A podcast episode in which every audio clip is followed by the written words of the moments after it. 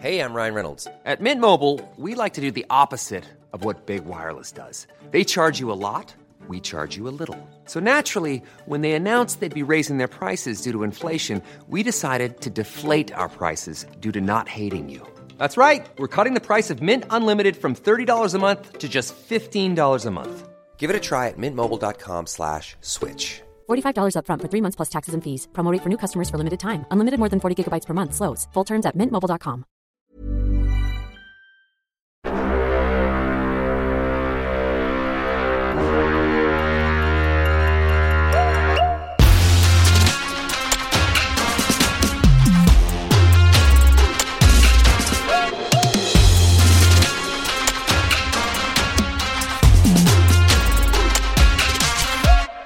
Bonjour à toutes et tous et bienvenue dans Le Collimateur, le podcast consacré aux questions de défense et aux conflits armés. Podcast associé au Rubicon et produit en partenariat avec le Centre des études de sécurité de l'IFRI et avec le soutien de la DGRIS du ministère des Armées. Je suis Alexandre Jublin et aujourd'hui, pour parler de l'armée de l'air chinoise, de sa montée en puissance et surtout de sa très nette montée en gamme depuis bientôt trois décennies, j'ai le plaisir de recevoir deux des artisans du dernier numéro qui y est consacré de Vortex, la revue du CESA, le Centre d'études stratégiques aérospatiales. Alors tout d'abord, euh, Jean-Christophe Noël, donc rédacteur en chef de la revue. Je peux rappeler d'ailleurs aux auditeurs que vous êtes déjà passé par ce micro il y a un moment maintenant, puisque on avait fait un épisode il y a quelques années, euh, quand vous avez lancé la revue. Et puis, euh, vous êtes ensuite venu faire un dans le bunker sur euh, la bataille d'Angleterre. Donc bonjour, bienvenue à nouveau dans le collimateur. Bonjour Alexandre. Et ensuite Pierre Vallée, euh, chercheur au CESA et doctorant en sciences politiques, et vous signez un très intéressant papier dans euh, le numéro sur les bombardiers chinois et leurs perspectives de renouvellement. Vous êtes aussi rédacteur, adjoint, euh, rédacteur en chef adjoint pardon, de Vortex. Donc bonjour et bienvenue dans le collimateur. Bonjour, merci de me recevoir. Alors, je vais, toujours, je vais tout de suite dire que euh, c'est un numéro que j'ai trouvé extrêmement impressionnant par son ampleur, par son ambition et par sa réalisation. Et euh, j'y ai vraiment trouvé toutes sortes de réponses à des questions que je me posais sur l'état de cette armée de l'air chinoise et euh, sur le niveau de ses ambitions. Et euh, c'est un document, c'est presque un ouvrage quoi, qui permet de faire un très efficace tour d'horizon, un peu dans l'esprit en fait de l'émission équivalente qu'on avait faite sur la marine chinoise il y a quelques années avec Alexandre Sheldon Duplex. Sheldon Duplex qu'on a euh, revu récemment sur d'autres sujets. Et euh, c'est donc d'autant plus utile que je signale que c'est une revue qui est gratuitement disponible en ligne, téléchargeable en PDF et lisible en ligne. Et voilà, c'est vraiment tout à fait remarquable que le CESA mette comme ça à la disposition du grand public une ressource de cette richesse. Donc vraiment, sincèrement, euh, chapeau pour tout ça. Et euh, ça permet donc de pleinement prendre la mesure euh, de ce qui se passe dans le domaine aéronautique en ce moment, où non seulement la Chine a des ambitions, mais euh, où elle se donne le moyen de ses ambitions, les moyens de ses ambitions, et arrive à des résultats qui doivent attirer, je crois, l'attention de tout le monde. Ce qui est un tour de force, je peux le dire, d'autant plus remarquable que c'est habituellement pas un secteur où on s'invente des compétences ni en 5 mois ni en 5 ans. Et voilà, il y, a- beaucoup d'inertie, beaucoup d'efforts à faire pour se mettre à niveau sur des domaines de pointe comme cela. Et manifestement, la Chine est en train de les faire, et elle est en train de les faire à vitesse grand V. Alors, euh, ça n'empêche pas qu'il faut probablement revenir au point de départ, qui est justement ce cette sorte de retard, euh, en tout cas relatif de l'armée de l'air chinoise. On peut mentionner que c'est assez cohérent avec ce qu'on sait peut-être euh, de l'APL, qui est une armée traditionnellement et culturellement dominée par la composante terrestre, ce qui expliquait aussi par ailleurs une grande partie de leur retard naval pendant longtemps. Tout ça, il y, a- une cohérence d'ensemble à tout ça. Mais en ce qui concerne donc l'armée de l'air, est-ce qu'on peut dire, voilà, à quel moment est-ce que ce retard, ou peut-être plutôt cette marginalisation au moins relative, euh, se met en place et comment tout ça se caractérise, Jean-Christophe Noël? Bah, en fait, il faut faire un petit peu d'histoire de l'APL. On s'aperçoit que elle est très politisée. Et donc, de ce fait, euh, elle va subir un petit peu les soubresauts de l'histoire politique chinoise. Alors, la- l'armée de l'air chinoise, elle est créée le 11 novembre 49. Et en fait, elle a deux missions initialement. C'est-à-dire assurer à la fois la, la sûreté aérienne du territoire, parce qu'il y a beaucoup d'incursions euh, de l'aviation nationaliste. Et donc, il s'agit de les repousser. Donc l'aviation nationaliste et évidemment les forces de la République de Chine à Taïwan, qui pendant longtemps on peut déjà dire vont avoir une relative supériorité sur, euh, sur euh, l'armée de l'air euh, communiste, de la Chine communiste, et ça, va être un, long processus que de regagner cette supériorité euh, pour, euh, pour l'APL. Voilà, alors donc il, il en faut, il en faut quelque chose pour les contrer. En même temps, l'idée à l'époque est justement d'envahir Taïwan, déjà. Et pour envahir Taïwan, on a besoin d'une aviation. Mais rapidement, en fait, euh, ce programme va être modifié parce que la guerre de Corée survient. Et donc il va falloir que l'armée de l'air chinoise monte très très vite en puissance pour pouvoir s'opposer à l'armée de l'air des Nations Unies à l'époque.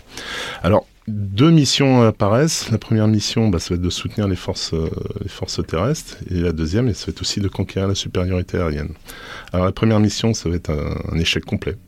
Euh, c'est-à-dire qu'en fait, l'armée de l'air chinoise va jamais vraiment pouvoir installer, comme ils avaient prévu, euh, des aéroports euh, en Corée du Nord, parce qu'ils sont bombardés systématiquement par l'aviation, donc des Nations Unies, évidemment, les B-29 américains. Il y, a deux tentatives de raid contre les forces des Nations Unies, qui sont, pareil, deux échecs terribles. Les intercepteurs ne trouvent pas les bombardiers qu'ils doivent protéger, et donc c'est une ils se font tous abattre. Enfin, c'est une curée terrible. Et ce qui fait que les Chinois très rapidement disent bon, euh, on va mettre ça de côté. Et par contre, ils conservent la mission de supériorité aérienne. Mais ça va pas se faire non plus tout seul. Euh, en fait, il va y avoir deux moments. C'est un premier moment donc où, l'armée de l'air chinoise donc va, commencer à s'opposer à l'aviation occidentale. Et là, c'est pareil, c'est un échec complet. C'est-à-dire qu'à l'époque, on réfléchit à la guerre aérienne un petit peu comme on réfléchit à la guerre terrestre. C'est-à-dire on va mettre des des pilotes, souvent, c'est des combattants terrestres qui se sont fait remarquer. On se dit que l'élan révolutionnaire va suffire dans le combat aérien, en tout cas, pour s'opposer euh, aux forces américaines. C'est Il y a des images très poétiques de, il faut faire du, combat aérien à la baïonnette, etc. Tout à fait, voilà. C'est un petit peu euh, l'état d'esprit euh, à cette époque, mais d'ailleurs qui va perdurer, hein, qui va perdurer un certain, un certain temps, justement, dans l'armée de l'air chinoise encore une fois, sous l'influence très forte de l'armée de terre chinoise et surtout de la guerre révolutionnaire avant. Et donc, il y, a un échec assez terrible euh, qui fait que finalement l'aviation chinoise est retirée du front euh, en 1951 et qu'elle va avoir besoin d'être remise un petit peu à niveau avant de pouvoir à nouveau recombattre. Alors, quand on regarde, c'est ça qui est intéressant, c'est comment c'était euh, perçu, comment son rôle été perçu d'un point de vue politique. En fait, il y a un petit peu de, il y a une opposition entre Mao et ses, généraux. Mao, pour lui, l'aviation, finalement, bon, c'est intéressant, mais, mais ça, ça n'a pas compté dans le conflit. C'est assez étonnant d'ailleurs, parce que son fils est mort lors d'un bombardement par des avions occidentaux. Mais pour lui, l'aviation compte pas tellement. Quand il regarde à la fin, il se dit, bah, finalement, euh, j'ai sauvé le régime euh, à Pyongyang, je l'ai sauvé grâce finalement, à la masse terrestre. Et puis, bah, écoutez, finalement, ça suffit. Si j'avais de l'aviation, ça serait mieux, mais on voit que c'est compliqué d'arriver à un certain niveau, donc il vaut mieux investir dans tout ce qui est terrestre. Ces généraux, ont, ces maréchaux ont une opinion un petit peu différente. Il faut savoir que le, maréchal qui, qui gère les, les troupes chinoises, c'est Peng. Et Peng, déjà, a beaucoup de il n'a pas tellement, a pas tellement envie d'intervenir en 1950 sans appui aérien, en tout cas sans protection aérienne. Mais on lui dit, bah écoute, tu y vas quand même, c'est que ce sont les ordres, donc il va y aller. Et à la fin de la guerre, il s'aperçoit qu'il n'a pas été capable de reprendre Séoul, que les Chinois ont perdu 900 000 hommes, et qu'une des raisons, c'est justement parce qu'il n'y a pas cette supériorité aérienne. Donc voilà, il y a des espèces de débats, mais en tout cas, c'est euh, politiquement, voilà, la place de l'armée de terre va rester et euh, rapidement on va s'apercevoir que le rôle de l'aviation, bah, c'est tout simplement finalement de faire la défense aérienne et d'empêcher les avions ennemis finalement de, gêner la progression des forces terrestres. Ça va devenir la mission. Alors c'est ça, c'est vrai euh, au sein des conflits, et puis c'est vrai aussi plus largement. Il y a une mission de défense aérienne, une mission de défense du territoire, et même ça, on voit, donc là on est à la guerre de Corée, mais on peut déjà avancer, on, voit que même ça c'est une mission qui va être assez euh, difficile à mener, parce qu'évidemment le territoire chinois est immense et qu'il y a plein d'endroits où attaquer, mais en fait on s'aperçoit que pendant un peu pendant toute la guerre froide, les Chinois peuvent défendre peut-être les villes, mais que, en tout cas cet objectif, parce qu'on peut dire, si c'est une doctrine, enfin on va pas entrer dans les finesses de la, doctrine euh, militaire chinoise, mais c'est la défense active, etc. Tout à fait, ouais il y a un objectif défensif qui peut prendre des moyens offensifs ponctuellement, etc. Mais en tout cas, il y a au moins cette mentalité de base un peu défensive, et même cette mentalité-là, minimale de défendre le territoire, en fait, l'armée de l'air chinoise et les capacités antiaériennes chinoises plus largement sont pas capables de le remplir pendant la guerre froide. Non, euh, tout à fait. En fait, leur dernière mission vraiment offensive, c'est l'attaque des îles euh, Yi, alors Yi. Je suis désolé pour la prononciation. En fait, ce sont quelques récifs qui sont au large de la Chine, qui, étaient, appartiennent à Taïwan, euh, pour lesquels il va y avoir des actions offensives, mais en fait, ils ne vont pas rencontrer d'opposition aérienne. Voilà, donc ils ont participé au bombardement, les, Chinois vont prendre ça, mais effectivement, on ne va pas arriver à prendre les, îles Metsu, on ne va pas arriver à prendre ces îles qui sont très proches. Néanmoins, et malgré la supériorité de, la ROCAF, donc c'est l'aviation nationaliste, il va y avoir une espèce de, statu quo qui va, se produire. C'est-à-dire, finalement, les Chinois vont arriver à être maîtres, enfin, donc l'armée de l'air chinoise, communiste va être arriver à être maître chez elle au-dessus de la Chine continentale, tandis que la ROCAF, elle, va dominer un petit peu bah, les cieux évidemment au-dessus de Taïwan et au-dessus de la mer. Ce qui n'empêchera pas qu'il y aura des incursions régulières d'avions espions, de choses comme ça au-dessus de la Chine pour un petit peu tester.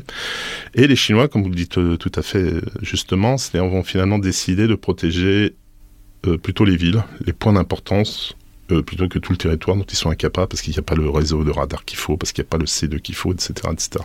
Donc plutôt des points particuliers. On peut d'ailleurs noter, c'est intéressant, qu'il y, a quelque chose d'un peu similaire chez les Russes, c'est-à-dire face à la, même aujourd'hui, face à, la superficie immense de leur territoire, ils ne peuvent pas avoir un réseau qui soit complet et ils se spécialisent aussi sur certaines zones et en, laisse, en délaissent d'autres. Alors ça, c'est un peu la situation qui va avoir lieu pendant toute la guerre. On peut mentionner que, bon, euh, l'armée de l'air va subir beaucoup euh, les différents turbulences, disons. Euh, j'aime bien les euphémismes euh, politiques de la Chine, notamment le grand bond en avant, puis la révolution culturelle, notamment la révolution culturelle, il va y avoir une vraie épuration de l'armée de l'air qui va être très fortement reprise en main politiquement.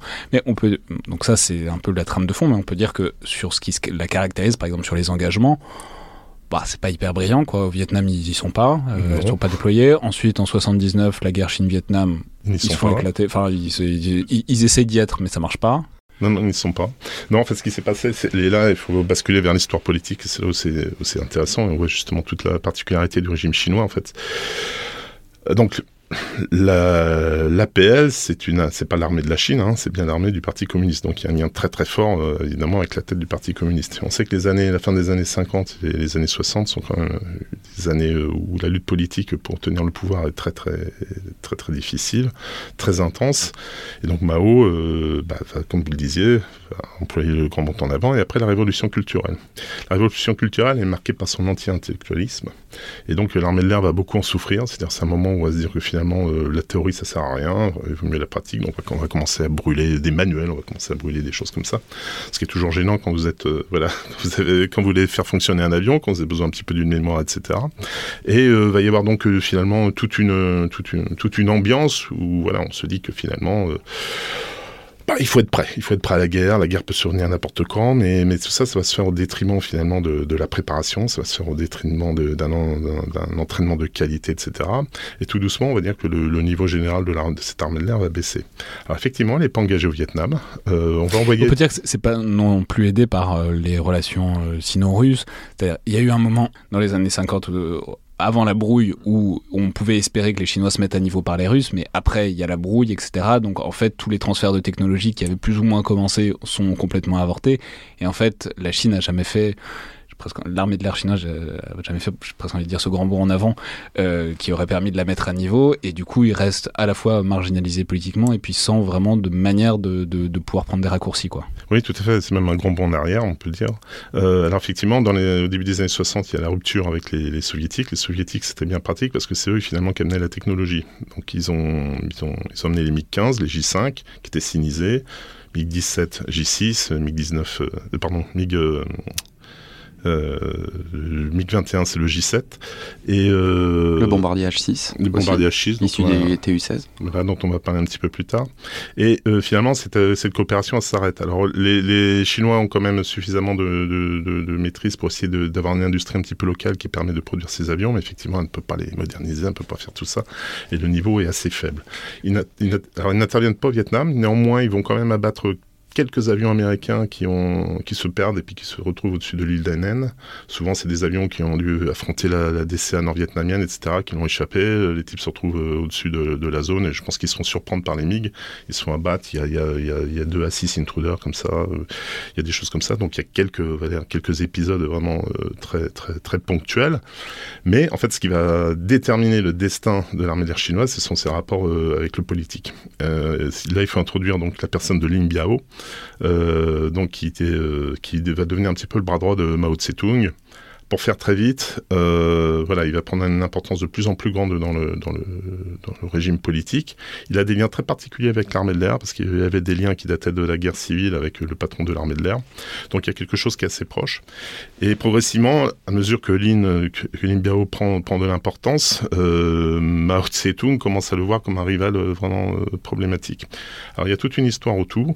Alors, on va pas avoir le temps de parler de l'élimination de Lin Biao, parce que franchement, il faudra entrer dans les détails de la révolution culturelle. Oui, et, journée, c'est ouvert, mais il y a des relents de Prigogine qui sont assez intéressants. Ouais, mais on, va couper court, simplement dire que Lynn se fait euh, exécuter, enfin, se ah. fuit, fuit, et puis disparaît effectivement dans un crash aérien qui, peut, qui peut en rappeler d'autres si, si, on a envie, en 71, mais que de là vient aussi, dans le contexte de la révolution culturelle, le discrédit un peu durable de l'armée de l'art chinoise qui, comme je le disais à l'instant, est reprise en main et donc est fortement muselé dans sa progression. Mais il faut avancer. Alors, il y a une purge en fait. Donc euh, l'armée de l'air chinoise se retrouve, euh, enfin, perd tous ses cadres. On voit que son niveau déjà opérationnel n'est pas très fort, elle n'a plus de cadres. Et euh, ça explique par exemple qu'elle n'intervient pas en 79 au Vietnam. Et elle a l'interdiction de survoler le théâtre d'opération. Je crois qu'il y a un vol de reconnaissance sous les bijoux. Enfin, c'est quelque chose de ridicule. Et là, on est vraiment au nadir de l'armée de l'air chinoise à ce moment-là, mais qui va pouvoir commencer à réapparaître et à se redévelopper à partir des années 80 de Deng. Ouais, alors on va peut-être euh, avancer un peu et directement sauter à ce qui est euh, dans le numéro, mais de manière très apparente, en fait, le, grand shift, la grande bascule. Alors pour la Chine, pas que pour la Chine, hein, c'est un événement majeur dans l'histoire euh, aéronautique d'une manière générale, c'est la guerre du Golfe. Et du coup, cette espèce d'immense démonstration que font les États-Unis par euh, une, euh, enfin, en supprimant absolument toutes les défenses antiaériennes et pas que les défenses antiaériennes irakiennes, qui impressionne très durablement tout le monde et qui est un peu disons, le, moment de bascule où les Chinois se mettent à se réinvestir et à se soucier un peu de la, de la montée en gamme et de la montée en capacité, Pierre Vallée. Oui, totalement. C'est un peu le. Alors, nous, on a tendance à l'appeler un peu la mer des batailles euh, d'un point de vue occidental. Alors, il faut savoir que les observateurs chinois aussi observent de façon très, euh, très, très près ce qui se passe dans le Golfe en 91. Et ils sont un peu, euh, effectivement, scotchés par la démonstration de puissance et de force que réalisent les forces de la coalition et surtout les forces américaines et le Air Force en euh, neutralisant l'espace de, de, quelques jours euh, quasiment l'intégralité de la défense aérienne irakienne. C'est marrant, vous, quelqu'un mentionne dans le numéro qu'il pensait voir une grande manœuvre terrestre avec juste un peu d'appui aérien et c'est exactement l'inverse qui se passe. Totalement, ils sont surpris parce qu'en fait ils sont tellement dans un dans un prisme terrestre. Pour eux, c'est la bataille terrestre qui compte. Euh, lorsque l'offensive débute par euh, des manœuvres aériennes d'ampleur, ils sont, véritablement surpris. Et ça va faire l'effet d'un choc véritable, où non seulement ils se, ils se rendent compte de l'apport que peut avoir une puissance aérienne moderne, qui serait euh, au niveau de ce que peut être l'US Air Force à cette époque, mais ça va être surtout un peu une peur parce que, en fin de compte, eux, à, cette époque, la majorité de leurs avions sont relativement obsolètes. C'est dû en, partie un peu à l'état de, pauvreté intellectuelle de la guerre froide. Les avions sont peu modernes. Euh, la doctrine a été laissée euh, sur le côté pendant toutes les années de guerre froide. Et ils se rendent compte que si jamais un jour ils sont amenés à, devoir lutter face à un adversaire euh, qui s'approcherait, serait, qui serait l'US Air Force, euh, ils devraient euh, pas tenir euh, très très longtemps, un peu à l'instar des forces irakiennes. Ouais, le grand choc, c'est que non seulement ils, auraient été absolument incapables de faire ce que font les Américains, ils ont totalement. Mais en plus, si les Américains avaient l'idée par exemple, de, de, leur de faire ça vers la Chine, ils pourraient pas faire grand chose, et ah, c'est de ça qu'ils s'aperçoivent. Ce qu'il faut se dire aussi, c'est que en fait, dès l'année suivante, en 92, vous avez Taïwan qui passe un, contrat d'armement avec les Américains pour acheter plus d'une centaine de F-16. Donc, l'avion qui a fait un peu la démonstration de ses capacités dans le Golfe. Donc en termes de perception de la menace, elle est, elle est réelle au niveau des dirigeants. Et donc il y a une vraie prise de conscience du besoin à la fois de, de, lancer un véritable travail doctrinal sur l'emploi des forces et un élan de modernisation pour euh, passer, euh, passer au niveau supérieur. Alors, ça se traduit concrètement par le, lancement de plusieurs grands programmes dont on voit l'aboutissement euh, au début des années 2000, mais surtout dans les années 2010. C'est la, question des bombardiers, la question des chasseurs. Le J-20, on, en reparlera. Mais aussi d'un point de vue doctrinal, c'est un cap qui va être clairement fixé au début des années 2000 par euh, Hu Jintao, donc qui, qui arrive au pouvoir euh, de 2003 à 2013 et qui va qui va fixer dès 2004, dans, dans, un livre blanc, puis dans de nombreuses déclarations, un cap à l'armée de l'air chinoise qui est de devenir une armée de l'air de, de, niveau stratégique. Alors c'est intéressant parce que là, en fait, on sort un peu de la doctrine euh, maoïste, c'est-à-dire on est toujours techniquement dans la défense active, etc. C'est toujours le même concept euh, global. Simplement, là, les Chinois se mettent de plus en plus à se soucier d'avoir des capacités offensives, c'est-à-dire de, Totalement. Alors on prend, on prend un peu ces distances de, de la défense active et on a vraiment la volonté maintenant de d'être en capacité, si besoin, de pouvoir défendre les intérêts de la Chine par-delà ses frontières. Alors ça concerne notamment l'espace euh, de la mer de Chine, et pour ça, on a besoin de capacités offensives qui ont des, des, rayons d'action suffisants pour pouvoir défendre les intérêts du régime. Donc même si la mission, de, la mission prioritaire de la force aérienne est la défense du territoire chinois, c'est quand même euh, la, priorité numéro une, on a un subtil basculement vraiment au, début des années 2000 vers des, de véritables opérations de projection et qui sera euh, concrétisé par la mise en place de, l'arrivée de, nouveaux ravitailleurs stratégiques, de transporteurs stratégiques, tout ça pour tendre vers euh, une, armée de, niveau stratégique, de classe mondiale, et euh, tout ça pour servir le, rêve, le rêve, un peu le rêve chinois que Xi Jinping défend depuis son, depuis son arrivée au pouvoir, qui est de devenir en fin de compte la première puissance euh, économique, technologique et surtout militaire.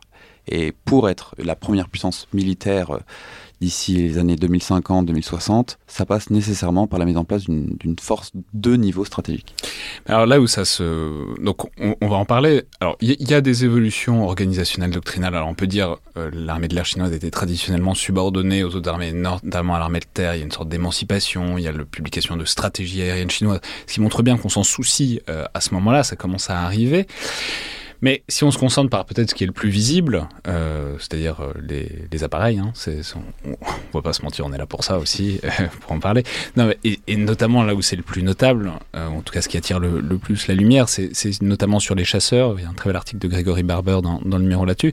Parce qu'on peut dire, on peut revenir sur ce qu'on disait à l'instant, mais pendant très longtemps, euh, la flotte, elle était quand même plus que vétuste, elle était essentiellement composée de d'appareils qui, qui étaient adaptés aux copiers des Russes, mais dont certains avant la rupture sino-russe, donc des, qui dataient des années 50 au moins dans le design, notamment le J6, qui est une sorte de version chinoise du MiG-19, et qui est resté très longtemps. On peut mentionner, euh, soit dit en passant, que l'équivalent américain, c'est plus ou moins le F-100, et le F-100, il est retiré dès les années 70, et encore en 95, on avait cette même classe, cette même génération d'aéronefs, c'est encore ce qui forme le gros euh, des forces aériennes chinoises. Donc il y a un retard monumental à rattraper et qui, bah, voilà, qui se fait euh, dans les années 90 avec des nouveaux programmes à la fois endogènes et puis exogènes grâce à la, au réchauffement, disons, euh, avec l'ex-URSS. Oui, tout à fait. Alors, pour être tout à fait juste, il reste toujours des J7 aujourd'hui, donc c'était un équivalent du MiG-21. Euh, C'est-à-dire qu'en fait, l'armée d'air chinoise, petit à petit, épure tous ses escadrons pour avoir euh, donc, des avions les plus modernes. Mais elle a quand même besoin d'une masse. Je pense qu'elle a besoin d'une masse, euh, bah déjà ça prend du temps, et puis elle a besoin d'une masse pour former des gens, pour avoir une armée de l'air qui occupe tout le territoire pour pouvoir rivaliser face aux autres composantes, etc., etc. Mais vous avez tout à fait raison. À partir des années 90, en fait, il y a, y tournant qui est pris, euh, qui est symbolisé d'abord par le J10. Euh, le J10, on va dire, pour faire simple, c'est un peu l'équivalent du F-16.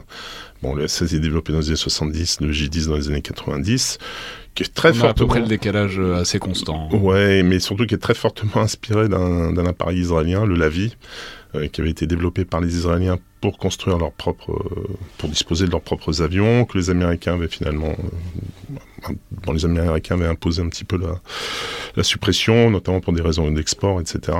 Mais les Chinois vont le reprendre et ils vont commencer à, tout doucement à le moderniser. Euh, alors, les Mais on peut mentionner que le J10, il est bon, alors plus ou moins conçu et surtout fabriqué en Chine, ce qui est une originalité. Quoi. C'est, c'est, la, c'est quand même qu'ils réussissent à bâtir des capacités industrielles aéronautiques qui sont notables. Tout à fait, mais il y a toujours cette espèce d'ambivalence. Alors, c'est pas vrai pour le J... Enfin, c'est vrai indirectement pour J20. Il y a toujours cette inspiration qui vient de l'étranger, qu'on qu va cyniser, qu'on va un petit peu qu'on va, va reprendre d'un point de vue local et qu'on va améliorer en fonction de, des besoins ou de la doctrine. Donc vous avez le J10 qui va évoluer. Sa première sortie, c'est une catastrophe. En fait, ils vont, ils vont faire un, exercice contre des, des Gripen. Je crois que c'est thaïlandais, etc. Donc euh, euh, bon, les pilotes reviennent avec les fesses rouges à chaque engagement. Enfin, donc c'était quelque chose d'assez terrible. Euh, par la suite, ça va un petit peu s'améliorer. Aujourd'hui, le J10, voilà, il, dispose de, de, de, différents équipements qu'on a développés pour d'autres avions. Il a une perche de ravitaillement. Il peut faire du ciblage électro-optique, Donc c'est quelque chose qui monté en gamme. On a aussi une inspiration du côté des avions russes, avec euh, donc le J-11, qui est la version cynisée du Sukhoi 27. Le J-16, qui est un avion qui est très performant, qui est une, version à nouveau sinisée du Sukhoi 30, euh, qui est meilleur que le Sukhoi 30 euh, d'après de nombreux experts, parce que l'avionique a été modernisée par rapport à ce que sont capables de faire les Russes, parce que l'armement est meilleur, parce qu'on a changé certaines composantes, etc. Et qui est vraiment un avion, je dirais, c'est l'avion d'attaque euh, aujourd'hui de la force de l'armée de l'air chinoise. Et vous avez évidemment le fameux J-20 qui un peu symbolise justement cette modernisation. Alors c'est très intéressant parce que le J-20, c'est une nouvelle génération, c'est euh, ce qu'on appelle parfois, en reprenant le vocabulaire américain, la cinquième génération, donc type F-22, F-35. Et là où c'est très intéressant, c'est que c'est des avions qui sont censés être furtifs. Alors, la furtivité, c'est tout un dossier, mais en tout cas, le fait est qu'il y a eu un rattrapage de ce point de vue-là, qui est passé... on peut raconter l'histoire parce que c'est marrant. Euh, comment est-ce qu'il... ça, on rattrape pas 40 ans de retard euh, comme ça. Comment est-ce qu'ils ont percuté euh, comment faire un avion furtif? Ils l'ont fait parce que, donc, on peut rappeler le premier avion furtif, c'est le F-117, le Nighthawk euh, américain. Il y, en a un qui, il y en a un seul qui s'est planté de toute l'histoire, c'était en Serbie en 99, et un ou deux. Un ou deux. Ouais, je crois qu'il y a des doutes sur un deuxième qui se serait fait abattre. Bon, en tout cas, un seul, celui qui est très officiel, c'est la Serbie en 99, et il semblerait qu'il y a eu beaucoup de Chinois qui soient passés dans les campagnes autour du lieu du crash pour, euh, pour offrir euh, de l'argent aux paysans euh, qui auraient des bouts du, du, du, F-117. Effectivement, d'un coup, les Chinois étaient intéressés par la, campagne serbe, et sa beauté, ses paysages bucoliques. Alors effectivement, c'est décrit par Barber, comme vous disiez. Donc Jeremy, Barber est un, officier américain, donc a bien voulu écrire sur le J-20. Il retrace un petit peu toute cette quête pour la furtivité chinoise il dit effectivement qu'en qu'en 1999, les Chinois essaient de récupérer des morceaux du S-117 pour savoir en fait quelle est la composante. Ça être doublé par des attaques cyber dont on a beaucoup parlé hein, vers 2007, etc. Euh, où on va dire à ce moment-là, les, Américains étaient peut-être un petit peu moins préparés, moins sur leur garde, et on va piller, on va piller tant qu'on peut euh, les, les, avionneurs américains pour justement essayer de récupérer le maximum de données. Donc c'est Northrop Grumman et Lockheed Martin. Ouais, Lockheed Martin. Il y a aussi des, des, façons, je vais dire, un peu plus classiques. On a le toujours dans le domaine un peu du, des bombardiers, on a pas mal d'ingénieurs qui avaient participé à des problèmes euh, de bombardiers furtifs tels que le B2, qui ont été ensuite accusés par la justice américaine d'avoir délivré des renseignements justement à des officiels chinois. On a notamment le père du programme B2 qui est actuellement en prison pour avoir, euh, notamment sur des, sur des questions de furtivité, avoir euh, transmis quelques, quelques secrets d'État. Donc effectivement, il y a une un vrai regain d'intérêt pour la furtivité. Donc ils ont peut-être pris quelques raccourcis à droite à gauche, mais là où c'est intéressant et ce que l'article montre bien, c'est que pour autant, c'est pas une copie ni du F-22, ni du F-35, ni même du Sukhoi 57 qui est dans les tuyaux. Il y a une spécificité au J-20 qui sort depuis quelques années, là il n'a pas encore été complètement déployé, mais c'est pas un avion furtif comme les Américains le font, c'est un avion furtif qui est adapté à, disons, l'équation stratégique chinoise réellement et aux préoccupations chinoises qui ne sont pas les mêmes que euh, celles qui ont présidé au F-22, qui, est, rappelons-le, un avion de supériorité aérienne, qui est là pour éliminer tout ce qui se passe dans le ciel, et euh, le F-35, qui est, est, censé tout faire, euh, même s'il le fait diversement. Euh, oui, alors donc euh, effectivement, quand on conçoit un avion de supériorité aérienne, l'idée c'est qu'il soit supérieur aux autres pour que vous chassiez en fait euh, tous les avions du ciel et pour que vous puissiez dominer le ciel. Là, cette fois, les Chinois n'ont pas du tout adopté cette, cette, logique. En fait, on le voit principalement à la forme du, du, du J-20. Beaucoup d'experts ont commencé à regarder. Le nez est, sensiblement le même que celui du F-35. Les entrées d'air sont sensiblement les mêmes. Euh, on peut voir aussi, il y, a tout un système électro-optique qui rapporte fortement le F-35. Mais plus vous allez vers l'arrière, euh, moins l'avion, je veux dire, est, stealth. Moins l'avion est furtif. Euh, vous avez des poutres de queue, vous avez des, formes, etc. qui font que si on arrive de travers, si on arrive de derrière, si vous voulez, l'avion apparaîtra dans le radar comme un avion normal. Il est furtif, mais quand on le regarde de face. Exactement. Et c'est ce que Barber dit. C'est un peu la forme c'est un peu celle de Pac-Man. Alors le Pac-Man, c'est celui qui est en train de manger les fantômes, donc qui a la bouche ouverte. Si vous arrivez face euh, au Pac-Man, eh ben vous le verrez que vous verrez que sa bouche et il y, a cette espèce donc de segment en fait on ne le verra pas. Par contre, si vous arrivez de côté ou par derrière, bah, vous verrez le Pac-Man en entier.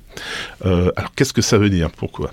Et donc euh, bah, les Américains se sont interrogés et si vous voulez l'hypothèse qui est la plus vraisemblable aujourd'hui, c'est qu'en fait le J-20, donc c'est pas cet avion qui va être destiné à aller abattre tous les autres avions, c'est-à-dire vous avez Guinmer chinois qui va aller abattre tous les avions américains. Non, c'est autre chose. C'est vraiment pour une, une, mission très particulière.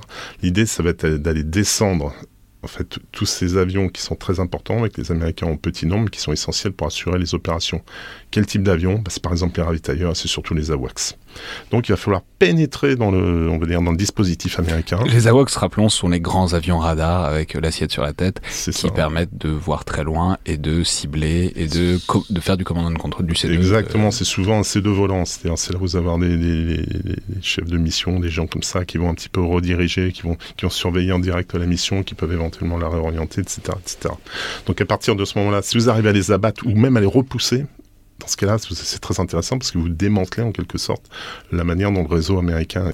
C'est super intéressant parce que du coup, il y a une philosophie réelle derrière le J-20 qui est celle d'un avion qui n'est pas là pour avoir la supériorité, enfin qui n'est pas là pour écraser les autres, qui est là pour taper les points nodaux, taper les centres névralgiques du dispositif, notamment américain évidemment dans le Pacifique, etc. Que ce soit des bases, que ce soit des appareils, que ce soit des centres.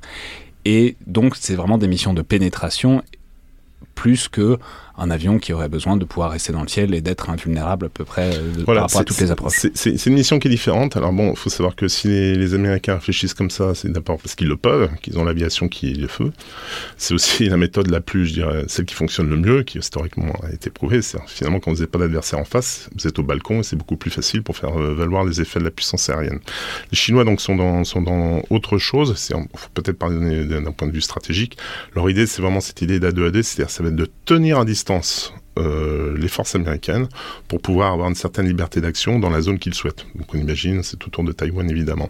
Alors comment le J-20 pourrait, pourrait en fait opérer? Faut pas imaginer que le J-20 va décoller tout seul en espérant ne être découvert au dernier moment et abattre. Il faut imaginer plutôt qu'il y aura des raids assez importants d'avions chinois avec énormément de plots euh, et parmi ces plots, bah, il y en aurait un ou deux, voilà, ou trois ou quatre qui seraient beaucoup plus discrets. On va dire dans l'espèce de, voilà, dans, la complexité à gérer, les Chinois espèrent faire passer quelques J-20 et avec un missile euh, qui est le PL-15 et qui a une longue portée, on estime aujourd'hui que c'est à 130 nautiques, quelque chose comme ça. Euh, il y a une version export, le PL-15E, qui est à 90 nautiques. En tout cas, c'est un, missile qui, qui, qui, qui, qui, est à prendre en compte aujourd'hui par tout ce qui est aviateurs accidentaux. Ils espèrent qu'avec ces talons, ils seraient capables bah, peut-être d'abattre un ou deux ravitailleurs, peut-être d'abattre un AWACS, en tout cas de leur faire très peur et de faire en sorte de repousser vers la mer, vers le sud ou vers l'est, euh, le dispositif occidental. Et là où c'est vraiment fascinant, c'est qu'il y a presque une sorte de maturité euh, doctrinale quoi euh, là-dedans. C'est-à-dire, il s'agit plus de copier, il s'agit plus de se mettre à niveau, il s'agit de prendre ce qu'il y a à prendre chez les autres et de les adapter pour faire des appareils qui sont vraiment adaptés à l'utilisation chinoise. Ce qui est, euh, voilà, c'est un changement de, c'est un changement de mentalité. C'est quelque chose, je nuancerais quand même, parce qu'il y, y, y a, une espèce de mirage américain.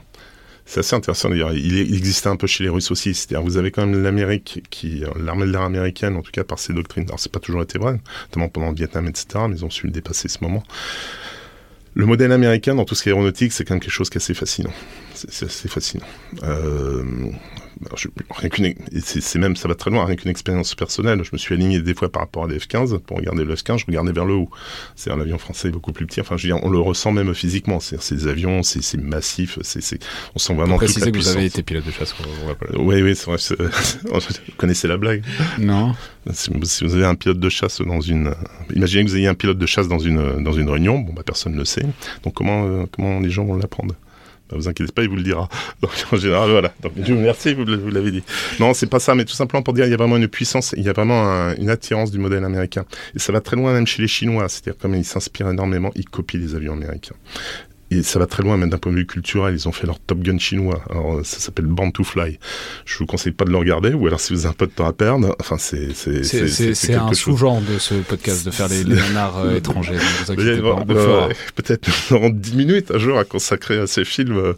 Mais, mais voilà, ça va très très loin. Il y a toute, il y a toute, euh, il y a, je, je, pense qu'il y a vraiment une attraction qui était vraie aussi chez les Russes euh, avant, la, avant la guerre en Ukraine. On sentait qu'ils voilà, ils se faisaient évoluer leur doctrine en essayant de s'inspirer. On voit toutes les salles de missiles et des choses comme ça. Donc il y a vraiment cette espèce d'attraction de toute façon. Donc effectivement, il y a une attraction, mais à un moment, il y a aussi la réalité. D'un point de vue, vous n'êtes pas capable de faire les mêmes avions. Et puis si vous essayez d'aller rivaliser, comme vous l'avez parfaitement dit, ils ont des, des décennies d'avance d'un point de vue industriel. Donc, il s'agit de reprendre petit à petit. Et là, qu'est-ce qu'on veut d'un point de vue stratégique? On veut pas conquérir le monde, on veut simplement être, euh, tranquille chez soi. Et chez soi, bah, c'est Taïwan, puisqu'on estime que c'est chez nous. Et donc, il s'agit de repousser ces forces américaines. Et pour les repousser, eh ben, il y a plusieurs moyens. On pourra en parler dans tout ce qui est A2AD. Mais c'est déjà de, plutôt que de s'attaquer à l'ensemble du dispositif, c'est vraiment les points nodaux, c'est vraiment ces points de vulnérabilité. Et c'est ce sur quoi on va insister. Want flexibility? Take yoga. Want flexibility with your health insurance? Check out United Healthcare Insurance Plans. Underwritten by Golden Rule Insurance Company, they offer flexible, budget friendly medical, dental, and vision coverage that may be right for you. More at uh1.com.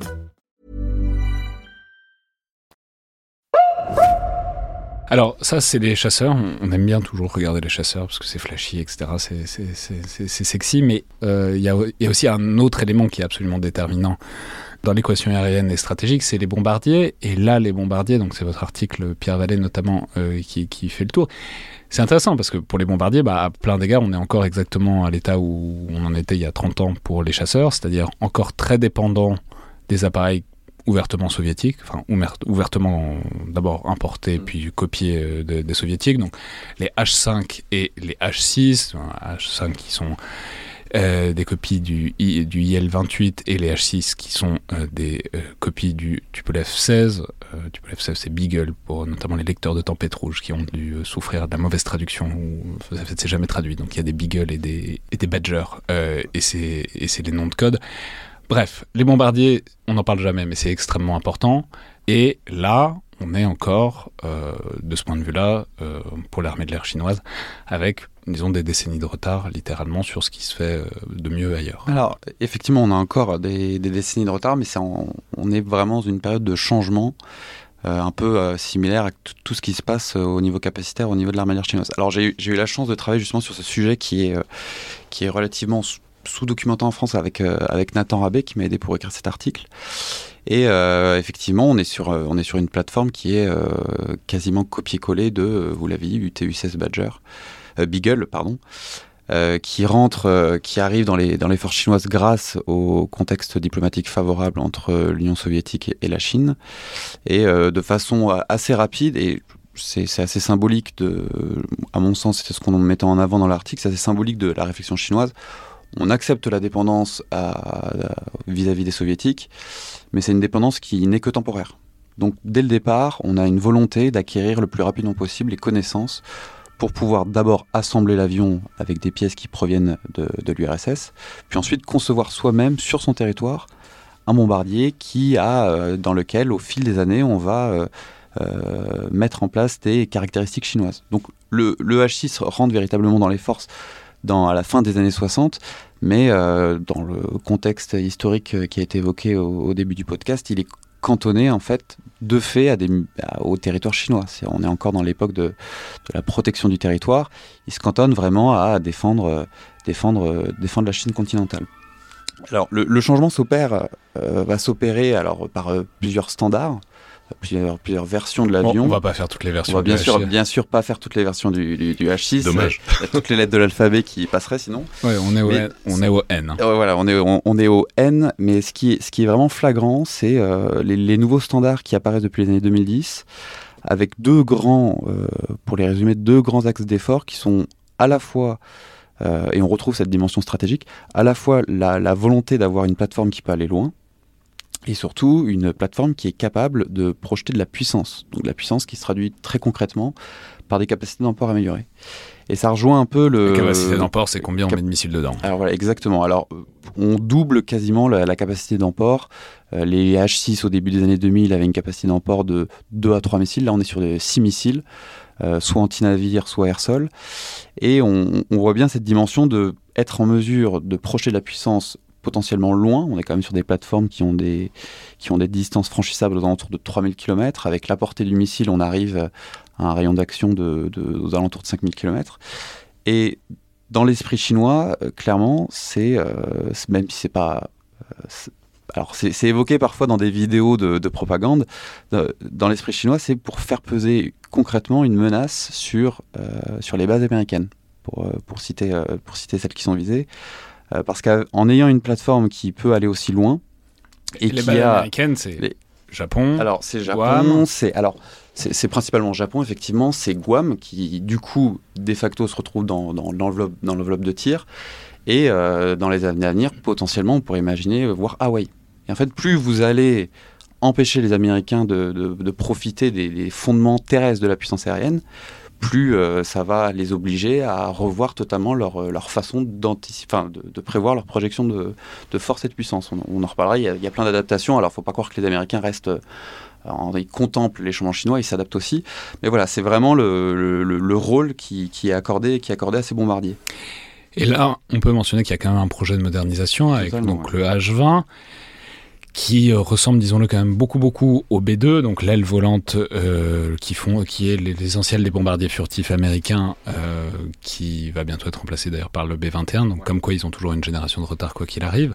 Mais en tout cas, il y a quand même une très forte mise à niveau qui se fait. Quoi. Alors voilà, on, retrouve ce que Jean-Christophe disait, la, fascination un peu américaine. Alors la, similitude, pour l'instant, bon, c'est très compliqué d'avoir des, caractéristiques techniques sur la plateforme.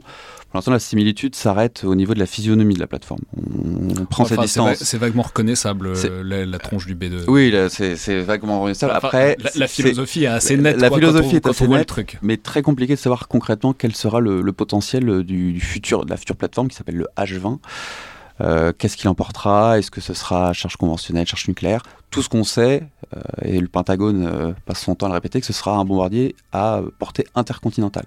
Donc là encore, on a cette volonté de, de vouloir projeter dans la profondeur de, de, la puissance si besoin. Et ce qui est juste intéressant, en fait, c'est l'idée, c'est de rendre la monnaie de la pièce aux Américains. si les Américains sont capables de venir nous chatouiller le long des, des côtes, nous, peut-être avec le H20, on sera capable aussi d'aller sur les côtes Est et puis de commencer aussi à montrer notre puissance. Voilà, c'est une plateforme qu'il faut, qu'il faut prendre sous, sous, sous l'analyse militaire, mais aussi sous l'analyse politique en termes de, de signal envoyé, euh, aux Américains et aux futurs adversaires, c'est extrêmement fort et ça permet aussi de, bah, de faire partie, encore une fois, de, ces, de ce club très fermé de, de, de puissance aérienne qui ont la capacité un peu à style global, global strike, de pouvoir frapper sans avoir des difficultés euh, pour taper dans la profondeur. Voilà, ce sera une plateforme à surveiller qui, euh, qui a portée intercontinentale. Bon, un, autre secteur de très grande insistance et même de très grande réussite, on peut le dire, euh, pour les Chinois, c'est euh, les drones, qui sont une priorité même euh, depuis ah, bientôt une décennie. Quoi. Et, ce qui est intéressant sur les drones, c'est que les Chinois ont un très gros catalogue, très vaste. Ils ont euh, leur équivalent du Reaper, donc le CH4. Ils ont d'autres euh, drones euh, moyenne altitude, longue distance, les Wingloon. D'ailleurs, j'ai pas bien compris la différence entre les deux. En fait, la, prise de conscience, a eu lieu, je crois que c'était vers Noël, décembre, il y a quelques années, où, les Américains, bon, photographiaient comme d'habitude, et là on était surpris, il y avait toute une gamme de drones chinois qui étaient sortis, qui étaient exposés, qui allaient du petit drone euh, pas de poche, mais enfin pratiquement, au drone pratiquement intercontinental. Et là, ils se sont dit, ah, là, vraiment, c'est clair, la Chine a toute la gamme. Ouais, c'est vraiment, alors, toute la gamme capacitaire, ça va vraiment de la toute petite plateforme euh, bah, je pense que tous les, enfin, nos auditeurs connaissent les, les, les, Chinois, la marque DJI, qui est quand même le leader mondial dans les très petits drones. Donc ça les, des drones civils, les, les quadcoptères, euh, totalement. Ceux qu'on utilise, qu a retrouvé en ceux qu'on utilise pour faire des vidéos de vacances et ceux que les Ukrainiens utilisent pour caler des grenades en dessous. Totalement, euh... à chacun à chacun son utilisation du drone. Mais euh, ça va. C'est un usage dual s'il en est. Ça, chacun ses loisirs. Chacun ses loisirs. Ça couvre, mais ils ont arrivé à, à proposer une gamme de produits qui couvre l'intégralité du spectre, à la fois en termes de mission, mais aussi en termes de coûts. Et en fait, c'est ça qui est intéressant et pourquoi il y a un, véritable succès des drones à l'international. On, a beaucoup à l'esprit le succès du, du, TB2, le drone turc, mais en fait, les, drones chinois, maintenant, ils sont présents dans les arsenaux des, des pays d'Asie centrale, euh, du Proche et du Moyen-Orient. Et pour des pays qui ont bah, finalement pas une force de frappe budgétaire conséquente, bah, les solutions chinoises, ça permet d'acquérir de, de, des drones, soit pour des missions de support aux opérations, donc des missions ISR, d'intelligence, de surveillance ou de reconnaissance, soit pour des missions de combat à très faible coût. on peut mentionner donc un Wing Loon, c'est un million de dollars à peu près. Voilà. Alors, un Reaper, sur un Reaper, on un est, Reaper, c'est 30 millions. Voilà, ça Donc, commence euh... la facture commence à être un, un, tout petit peu plus salée. Et c'est doublement euh, intéressant. Bon, c'est doublement intéressant pour la Chine que on l'a évoqué, ils ont une très faible expérience opérationnelle. C'est la, grande question de qu'est-ce que bah, finalement vaut l'armée chinoise.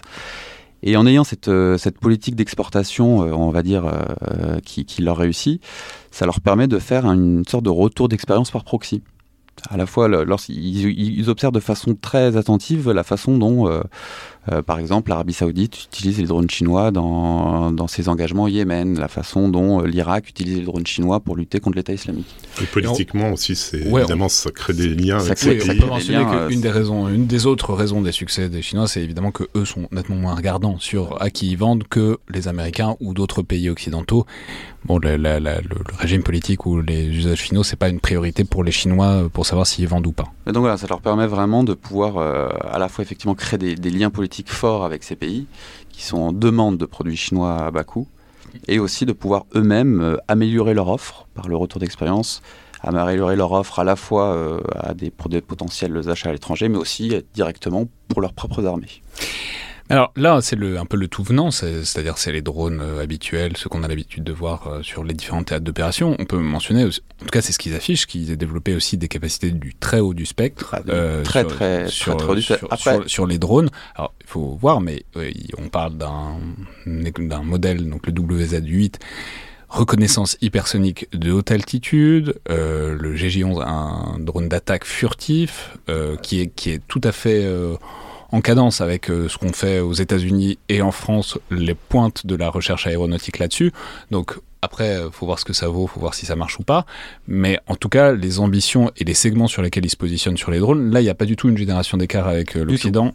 Alors, sont exactement au même pour avoir plus. Euh, encore une fois, il faut faire la part des choses, mais euh, je pense que tout le monde le sait, entre les déclarations officielles et la réalité euh, du théâtre d'opération. Alors, les, les, deux modèles que vous avez cités... C'est toujours très qu'on peut mentionner, on l'avait déjà dit à une époque quelque chose. C'est toujours très compliqué parce que les, on a assez peu de renseignements, enfin, c'est pas très ouvert ça en Chine. Le, le grand moment où on voit ça, c'est le défilé. Totalement. En général, Bah. au moment du défilé, ils sortent ces drones-là sur les camions, et du coup, tout le monde est là à, à scruter euh, les, les, images qui sont diffusées par la télé pour essayer de voir est-ce que ça, ça a l'air vraiment furtif, est-ce que ça peut être un planeur hypersonique, est-ce que ça peut pas l'être. Enfin bon, il y a quand même une sorte de décalage entre. Euh, oui, puis le drone ne fait pas tout. C'est comment on va le piloter, comment on va, euh, quelle est la qualité de l'optique. Enfin, il y a énormément de choses derrière. Il y a Mais en tout cas, il y a une sorte de brouillard, il y a une sorte d'écran entre nous et les capacités chinoises qu'il n'y a pas forcément avec un certain nombre d'autres. Totalement. Alors, les, de pays. les, deux modèles en particulier que vous avez cités, euh, donc le WZ8 et le GJ11, ils avaient été présentés lors de la, la, parade de la grande parade de 2019 qui, fête, qui fêtait les 70 ans de la proclamation de la République populaire. Mais même si euh, bah, on ne sait pas concrètement ce qu'ils valent, ça participe quand même à la dimension ostentatoire de la puissance, de pouvoir diffuser des, messages politiques à destination des adversaires, mais aussi de potentiels exportateurs, en disant oui, dans cette gamme de très haute technologie, on est aussi en mesure de vous proposer quelque chose. Alors, le, dernier point qui me semble assez intéressant sur les drones, et on a un très bon article euh, sur la question, c'est toute la dronisation qui est les programmes de dronisation des, des, des anciens appareils, notamment des, des, J7 et des J8. Ah, ça c'est leur ça, originalité aussi, c'est qu'ils dronisent les vieilles carcasses. Ah bah, plutôt, c'est même pas, dire, plutôt intelligent quand on a euh, quasiment euh, 2800 J7 en stock, euh, bah, plutôt que de les jeter, bah, on va les droniser. Alors c'est pas une pratique qui est fondamentalement euh, nouvelle parce qu'on l'avait déjà vu dans le conflit au Karabakh avec euh, des AN2 notamment qui avaient été dronisés. On l'avait vu aussi au début de la guerre en Ukraine, mais ce qui est intéressant dans le cas chinois, c'est que bah, c'est encore c'est la question de la masse. Là, on a potentiellement un, un, drone qui, par ses caractéristiques, se rapproche en termes d'emport, de, de, vitesse et peut-être en termes de maniabilité à un, ce qu'on pourrait avoir avec un avion de combat.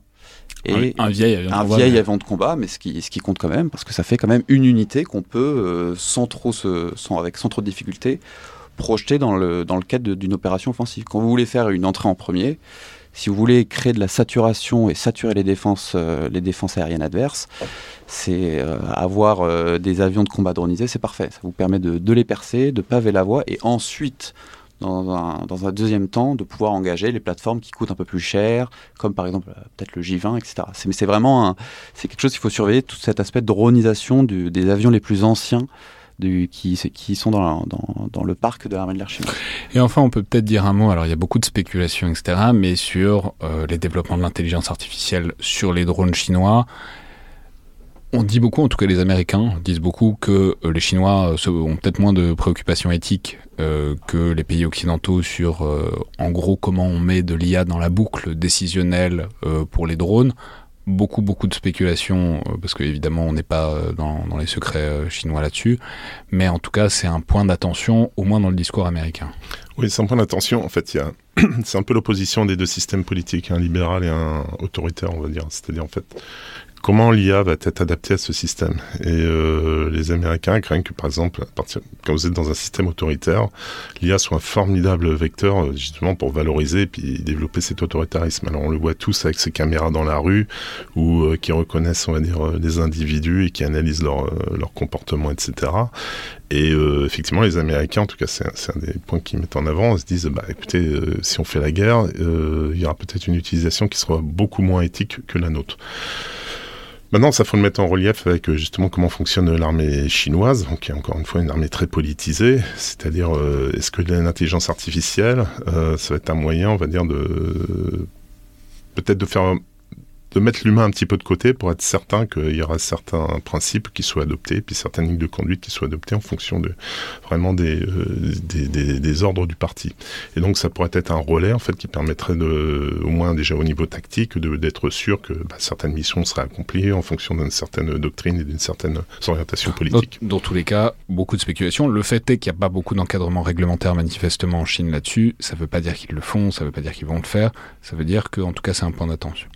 Alors maintenant, si on peut passer euh, peut-être euh, à la suite, un, un, dernier point sur les capacités chinoises dont il faut parler, c'est leur capacité. Alors vous en avez parlé à un moment de ce qu'on appelle la 2AD, donc euh, déni d'accès, déni de zone, c'est-à-dire en gros la capacité à empêcher l'aviation ennemie, mais pas que l'aviation, aussi potentiellement qui sait, des porte-avions, etc., à, fait, ouais. à, entrer dans une zone, dans une bulle. Alors, on en a déjà parlé quand on parlait de la longe des J-20 ou euh, des, des, H-20, etc. Mais en tout cas, mais en fait, pour parler de ça, il faut aussi beaucoup parler des missiles chinois, notamment leurs missiles qui prétendent hypersoniques. Euh, alors après, on a fait toute une très longue émission ici avec David Papalardo pour euh, un peu dé déboulonner le mythe de l'hypersonique et voir ce que ça veut vraiment dire et euh, quelle preuve on a vraiment de ce qui, a des capacités hypersoniques ou pas. Mais en tout cas, qu'est-ce qu'on peut dire sur euh, cette montée en capacité qui est aussi très affiché parce qu'ils en parlent beaucoup euh, de leur euh, très puissant missile qui serait capable d'éclater euh, des porte-avions américains de 21D ouais, dans, la, dans, la, nuit et une main attachée dans le dos voilà. Et donc c'est un, c'est un point de discours en tout cas. Mais qu'est-ce qu'on peut en dire disons de ces, ces capacités chinoises de déni d'accès déni de zone? Alors déjà un point c'est-à-dire vous, vous faisiez allusion au porte-avions nous effectivement c'est concentré, on va dire, sur l'aspect aérien, mais évidemment, évidemment, cette guerre, c'est pas qu'une guerre aérienne, c'est une guerre navale, aérienne, voire terrestre. Cette guerre qui n'a pas encore lieu, mais qui aura peut-être lieu un jour entre la Chine et les États-Unis. Voilà, d'ailleurs, il y avait des, des euh, des concepts comme Sea Battle qui étaient développés. Il ne faut pas simplement voir euh, simplement l'équation aérienne, il faut l'ajouter à l'équation maritime, il faut l'ajouter à l'équation spatiale. C'est à partir du moment où vous tirez des missiles au loin sur des objectifs, ça veut dire que vous avez un C2, vous êtes capable de rafraîchir euh, les différents éléments du missile. Donc il va falloir des, de l'espace, évidemment du cyber, évidemment Alors, Ça, juste, rappelons-le, c'est très simple, mais vous tirez un missile à plusieurs centaines ou milliers de kilomètres pour essayer de, de taper un porte-avions. C'est tout bête, mais le porte-avions il bouge, surtout s'il a, un, il, a le droit, si, il a le droit, l'ennemi a, a un vote. Il sait, il sait que, surtout s'il sait qu'il y a un missile qui arrive, et surtout s'il a des copains avec lui, comme tous les porte-avions en ont. Donc la question, c'est comment est-ce que vous faites pour esquiver ces défenses et comment vous faites aussi pour rafraîchir la cible, littéralement, voir comment il a manœuvré et adapter euh, la trajectoire finale.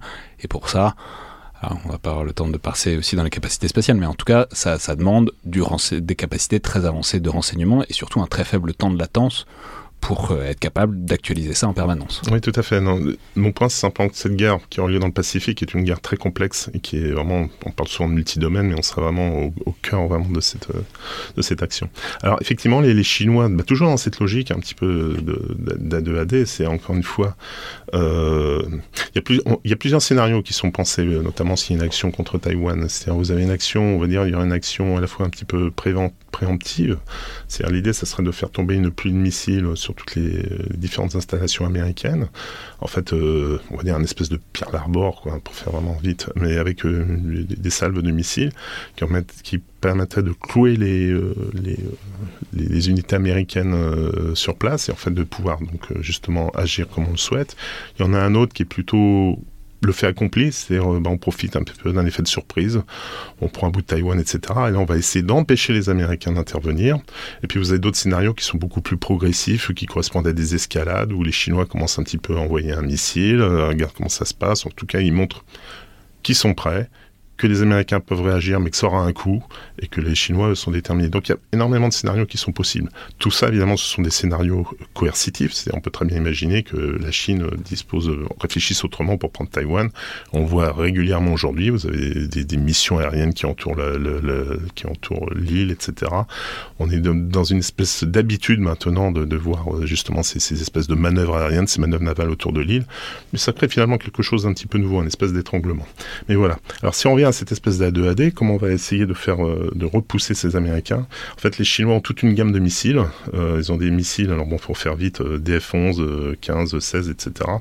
L'idée, c'est de taper un peu tout ce qui est américain, par exemple au Japon.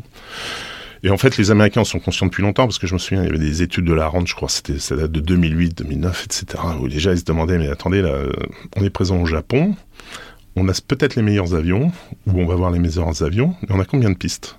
On n'en a pas tant que ça. Et finalement, les Chinois, grâce à une action vraiment euh, précise et puis euh, planifiée, etc., pourraient très bien nous, nous, empêcher tout simplement de décoller. Donc on pourrait avoir les meilleurs avions du monde, mais ils ne pourraient pas décoller.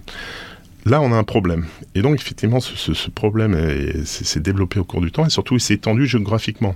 On a toute une gamme de missiles maintenant donc, qui, vont plus loin. Vous avez le DEV-21 euh, qui peut aller à 1500 euh, voire 2000 km et surtout, vous avez le DEV-26 qui est à 3000 voire 4000 km et c'est là ce qui est important pour être tapé théoriquement Guam. Or, Guam, c'est pas quelque chose qui est anodin, c'est du territoire américain. On, tape l'Amérique. Évidemment, c'est, euh, on va dire, c'est toute cette base arrière américaine qui permettrait justement de lancer, euh, enfin en tout cas de soutenir une, offensive, et qui est sous la euh, menace de, ces missiles. Et là, ça change beaucoup de choses dans, l'équation américaine. C'est-à-dire, il va falloir tenir compte de ça. C'est-à-dire, en fait, cette profondeur stratégique qu'ils pouvaient avoir avant, bah, attend à être menacée. Donc, qu'est-ce que ça veut dire et comment réagir avant, avec l'idée qu'il y, y, a une plus grande allonge, il y avait la possibilité de se réfugier à Guam, etc., et de pouvoir quand même aller attaquer la Chine si besoin. En revanche, si même cette, première chaîne de base, en quelque sorte, est euh, à la portée des missiles chinois, là, euh, c'est une autre limonade parce que ça implique, bah, c'est ce qu'on disait tout à l'heure, il faut, il faut tout reculer d'un ou deux camps. Alors on parle des missiles, on parle évidemment des bombardiers, effectivement, et en fait toute cette zone finalement qui était, comme vous dites, hein, ça va être de reculer. vous avez toute cette question de la profondeur stratégique, et donc euh, des, choses qui commencent, à, on voit régulièrement certaines études rappeler comment était la guerre du Pacifique, comment il a fallu reconquérir. Vous avez, on a un article très intéressant qui montre l'action de la 5e Air Force euh, euh, dans le Pacifique. Euh, donc il y a toute cette espèce de réminiscence de la guerre du Pacifique qui devient de plus en plus prégnante, et les Américains se demandent, bon, face à cette profondeur stratégique qui est menacée, comment on pourrait agir Alors bon, peut-être qu'on l'abordera, voir comment ces Américains agissent, mais il est évident que tous ces missiles, en tout cas, bah, interrogent et font planer, en tout cas, beaucoup de difficultés pour la suite pour les Américains.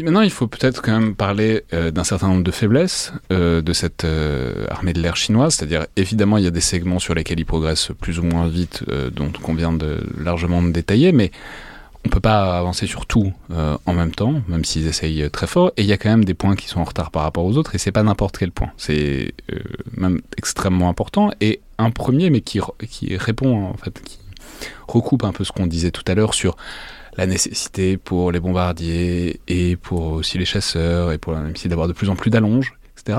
Tout ça, ça renvoie aussi à un truc qui est très frappant dans les capacités aériennes chinoises, c'est qu'ils ont peu ou pas de ravitailleurs.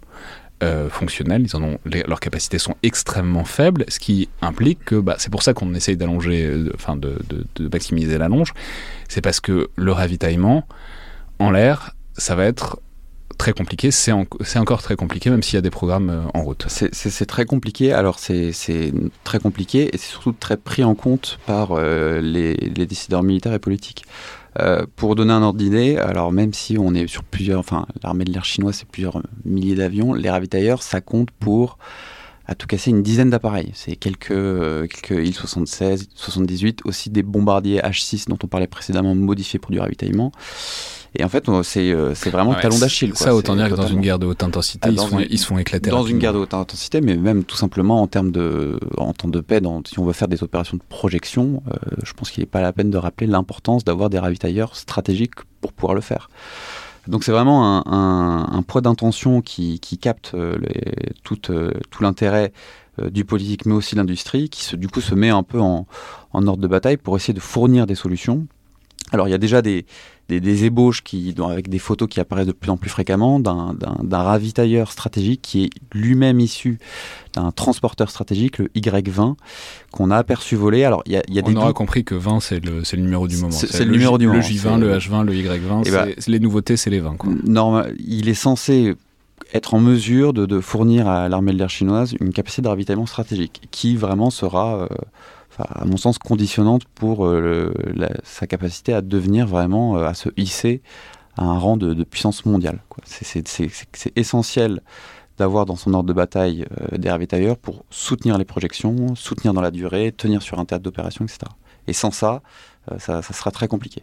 Et là, on n'y est donc pas.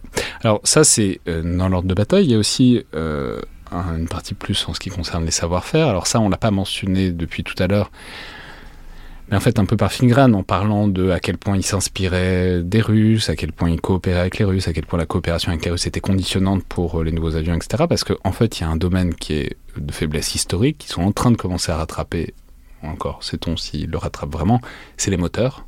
Les Chinois, traditionnellement, ne font pas ou ne savent pas faire de moteurs parce que c'est compliqué de faire des moteurs. Il y, a une histoire. Euh, en fait, il semblerait que les Chinois aient d'abord mis l'accent sur le développement de, des capacités spatiales, et qu'en fait tous les bons sont allés dans l'espace. On va dire les moins bons se sont trouvés euh, dans tout ce qui est propulsion, se sont trouvés dans l'aéronautique et c'était plus compliqué pour eux de développer ces moteurs. Alors, je ne sais pas quelle est la réalité de cette explication, mais voilà, c'est quelque chose qui a parfois été mis en avant pour expliquer en tout cas ce retard. Donc les mauvais ingénieurs se sont retrouvés à faire de mauvais moteurs. moteurs. Ce qui peut expliquer du coup le retard de l'armée chinoise, certainement. Non, plus sérieusement, il y a effectivement, là, pour le coup, c'est une, c'est une autre grande faiblesse, puisque le savoir-faire industriel pour euh, fabriquer des, moteurs d'avions de combat, mais aussi d'aviation civile, n'est quelque chose qui n'est pas fondamentalement encore maîtrisé totalement par la Chine. Alors ils font de véritables progrès pour essayer de, prendre leur distance vis-à-vis de leur dépendance euh, historique euh, vis-à-vis -vis de la Russie.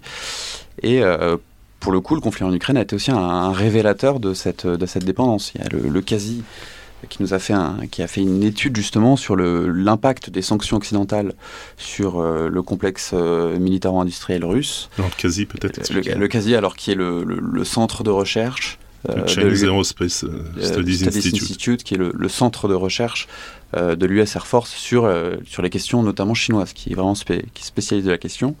Et il montrait que, les, que bah, pour la Chine, les sanctions occidentales euh, vis-à-vis de la Russie avaient posé ou allaient poser de sérieux problèmes en termes de, maintenance des moteurs, de pièces de rechange, etc. Donc ça a été encore une fois le, un révélateur de l'importance de on a une faiblesse, et il faut essayer de trouver euh, des solutions, euh, acquérir un savoir-faire, être en mesure de produire euh, nos moteurs en national.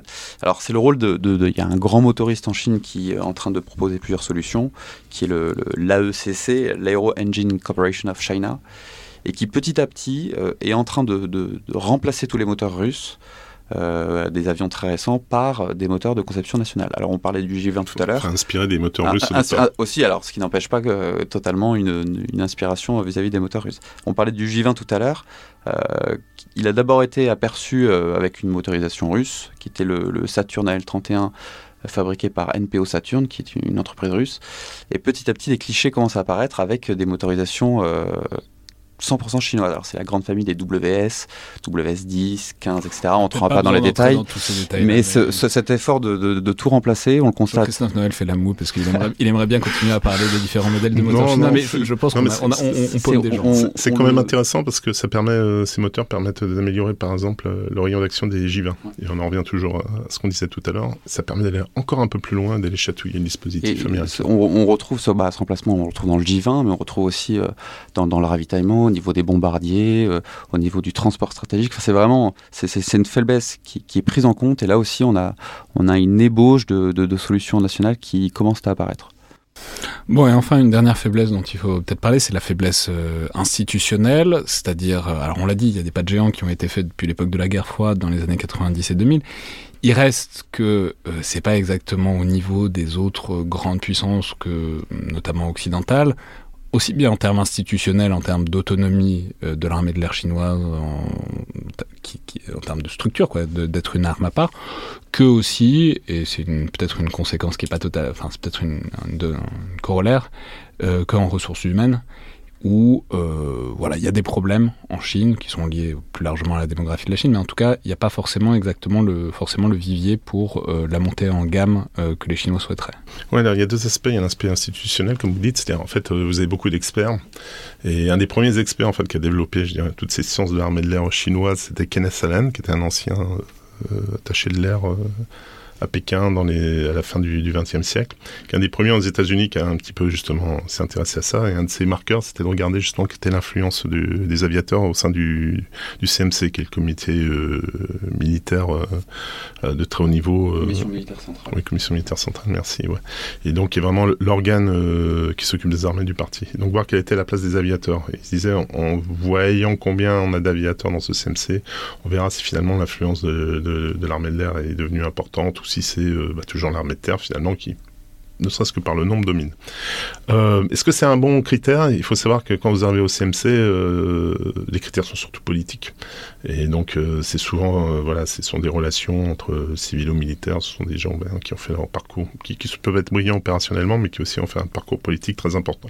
Donc voilà, c'est peut-être quelque chose à nuancer, mais en tout cas, c'est sûr qu'il vaut mieux en faire partie que pas en faire partie si vous voulez dominer. Donc, globalement, le constat, c'était que l'armée de l'air reste relativement marginalisée, en tout cas, a pas euh, la même importance euh, par... Euh, ces officiers parviennent pas à la même importance politique à l'échelle de la Chine que les autres, les autres armes. C'est compliqué, disons qu'il y a une prise de conscience, comme on a dit dans la fin du XXe siècle, de l'importance bah, de la puissance aérienne. Donc c'est quelque chose qu'il y en avant, mais après, bah voilà, c'est c'est en même temps vous avez des traditions, vous avez voilà, vous avez le nombre aussi qui fait que l'armée de terre chinoise est encore toujours importante et a un rôle très très important au sein du système. Vous faisiez aussi allusion donc aux, problèmes de ressources humaines. Ils existent et en fait, on, parle beaucoup de, de, de, matériel moderne, de matériel de, haute technologie, de qualité, etc. En fait, euh, l'armée chinoise euh, a beaucoup de problèmes comme d'autres armées, c'est justement de trouver les gens qui sont capables, qui ont un certain niveau, on va dire intellectuel, euh, pour pouvoir utiliser tous ces matériels et surtout les fidéliser. Donc, il faut savoir que l'armée, chinoise c'était une armée populaire. il y avait, en fait, vous aviez énormément de gens qui venaient de, de tous les horizons, notamment des provinces reculées, des campagnes, etc beaucoup de gens étaient analphabètes. Et donc, euh, tant que c'était une armée, on va dire, populaire de, pour faire une guerre révolutionnaire, ça allait.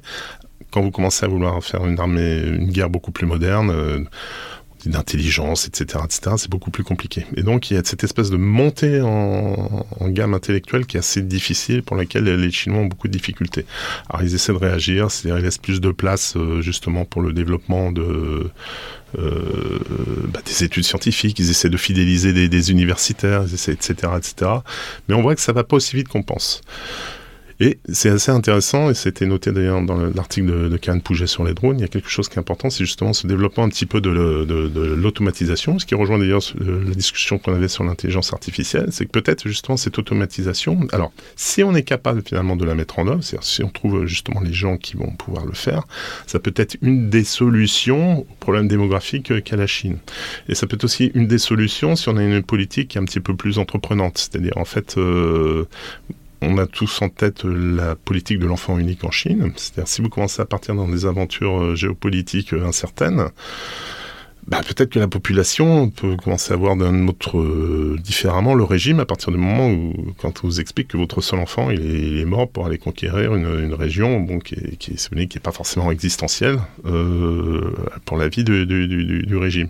On voit qu'à ce moment-là, tout ce qui est automatisation, justement, ça peut être une des explications de son développement à condition bien sûr qu'on trouve les ressources humaines pour le faire. L'automatisation peut être une des ressources qui permettra un petit peu de, voilà, de, mettre un petit peu moins de place, euh, un petit peu moins en avant justement tous ces effectifs nombreux et tous ces hommes, pour quand même avoir des effets militaires qui sont importants.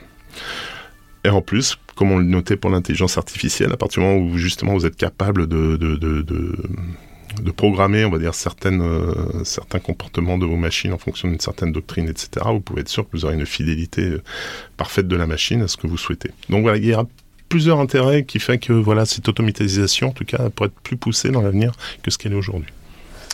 Bon, enfin, bon, j'ai juste mentionné en passant que là, on vient de détailler les faiblesses, il y a aussi des forces. Euh, il y a aussi des domaines d'excellence. Alors, les forces, d'abord, première force, bah, il y a la masse. Hein. Ils ont quand même beaucoup de chasseurs. Hein. Ils ont 2300 euh, euh, avions de combat, dont 1800 chasseurs. Ça fait beaucoup. et ils ont par ailleurs un certain nombre de domaines où ils sont enfin sur lesquels ils insistent depuis longtemps, donc aussi bien la mission ISR, donc de collecte de renseignements, etc., que le C2, donc le, disons le, commandement, le command and control, que la guerre électronique, etc. Donc il y a aussi des vrais domaines où ils ont peut-être de l'avance, ou en tout cas ils sont probablement à niveau. Mais ouais, je vous vois faire la même. Oui, en fait, le problème, c'est. Euh, en, même temps, on ne sait pas parce qu'on les a jamais vus à la Non, et puis surtout, une des difficultés, en fait, c'est leur capacité justement de, mettre en cohérence tout ça. C'est en fait c'est l'interarmisation, etc. Et là, on voit que bah, les Chinois sont a priori en retard par rapport à ce que font les Occidentaux. Encore une fois, a priori. Alors, ils essaient de s'améliorer. Je parlais tout à l'heure justement de l'attirance pour tout ce qui est états-unien. Euh, ils sont en train de développer leur propre exercice Red Flag. C'est assez intéressant. Donc, encore une fois, de copie de certaines choses. C'est quoi les exercices Red Flag? Alors, Les exercices Red Flag, Red Flag, c'est un, un, exercice qui a été créé dans les années 70-80. Euh, en fait, euh, l'Air Force, à la sortie du Vietnam, s'est aperçu que ses performances étaient vraiment terribles. C'est-à-dire, en fait, euh, alors, la, on va pas faire l'histoire de l'Air Force, si vous voulez, on se reverra pour une, autre émission. Mais voilà, l'Air Force avait été très impacté, on va dire, par tout ce qui était euh, par le fait nucléaire. Et donc, c'était les, bombardiers qui tenaient la, tête de l'Air Force. Donc, tout ce qui était chasse, etc., était mis un petit peu de côté. Quand ils se sont retrouvés donc à devoir faire du, dogfight ou des choses comme ça, euh, les pilotes de l'Air Force, hein, je dis bien de l'Air Force, se sont aperçus que finalement, ils avaient perdu énormément de, de, de capacité, etc. Ils se sont aperçus par ailleurs qu'il fallait passer un certain nombre de premières missions pour aguerrir les gens. Une fois qu'ils étaient aguerris, leur capacité de survie était plus importante. Donc ils ont fait ça à l'américaine. On a un problème, comment on peut trouver une solution? Et eh ben on va recréer sur un terrain, euh, si vous voulez, une situation de guerre. Ça permet d'aguerrir nos pilotes. Et puis s'il y a la guerre, bah, ces cinq missions, ces six missions euh, qui sont extrêmement importantes pour l'aguerrissement, et eh ben ils ont déjà franchi la barre. Ils sont plus capables euh, de, survivre et finalement d'être plus efficaces. Et donc c'est donc une très forte simulation, une simulation. Ah c'est on va dire ce qui c'est la simulation de la guerre. La, c'est vraiment le, top de ce qu'on rencontre dans, l'entraînement. Euh, dans l'entraînement, si vous avez ce qu'on appelle des Komao qui, qui, qui plusieurs avions euh, de différents types, qui ont une mission complexe à effectuer. En face, vous avez ce qu'on appelle des agresseurs, c'est-à-dire des gens qui sont là pour les intercepter, qui a priori travaillent comme les ennemis, etc. Tout ça est suivi de manière euh, parfaite avec des, enfin, il y des vous avez des senseurs dans les avions, etc. On est capable de tout reconstituer. Et donc, en fait, eh ben, les gens progresse. Vous pouvez très bien vous entraîner. Euh, c'est comme si en gros vous pour, avoir une image. C'est-à-dire, vous pouvez vous entraîner au tir euh, en vous mettant dans un stand de tir et puis tirer tranquillement et faire des super, euh, des super résultats. Si d'un coup on vous met, euh, on vous jette dans la nature en vous disant qu'il y a des gars qui vont essayer de vous intercepter et puis que vous voyez vos cibles passer de temps en temps, là on voit que ça devient plus simplement un exercice de style, c'est un exercice guerrier. Et c'est ce qu'ont réussi à faire les Américains, notamment grâce au général Creech, etc. dans les années 80. Ils ont institué ça et on va dire que toutes les armées de l'ère occidentale passent, passent là et c'est souvent, c'est souvent donc un signe d'aguerrissement très très important. Et donc les Chinois essaient de créer une, structure euh, pareille. Encore une fois, cette idée de dire qu'est-ce qui marche chez l'ennemi, ça, ça a l'air bien, et ben on va l'utiliser. Et, euh, et donc euh, voilà, tous ces exercices, en tout cas, ce qui, ce qui semble manquer alors, au panier de C2, il n'est pas évident que le C2, justement, interarmé, soit quelque chose qui fonctionne euh, beaucoup. Il faut bien voir l'évolution. On était dans une armée qui était vraiment très verticale, hein, avec ces, ces, espèces de, domaines, et là, on essaie tout doucement de les améliorer. Alors, vous avez des réformes organisationnelles, on a créé des, euh, des régions militaires qui sont calquées toujours à l'américaine. On s'est dit, tiens, on va faire des régions organiques qui correspondent à des régions opérationnelles. On va faire en sorte qu'il y ait une espèce d'état-major interarmé pour commencer justement à culturer tous les gens. Donc, les, mesures sont prises. Simplement, il faut que la mayonnaise se prenne tout doucement. Il faut que le C2 soit, euh, soit, soit développé. Il faut que les habitudes soient développées, etc. Donc, on est en cours, mais je, mais je pense pas qu'on soit encore au niveau euh, des Américains. Et c'est un peu le sens de l'interview euh, du général Wilsbar, qui, qui est pas CAF. Interview qui a été fait, décidément, son esprit règne dans ce plateau par, par le colonel Papalardo. c'est une excellente interview. Enfin, je trouve, enfin voilà.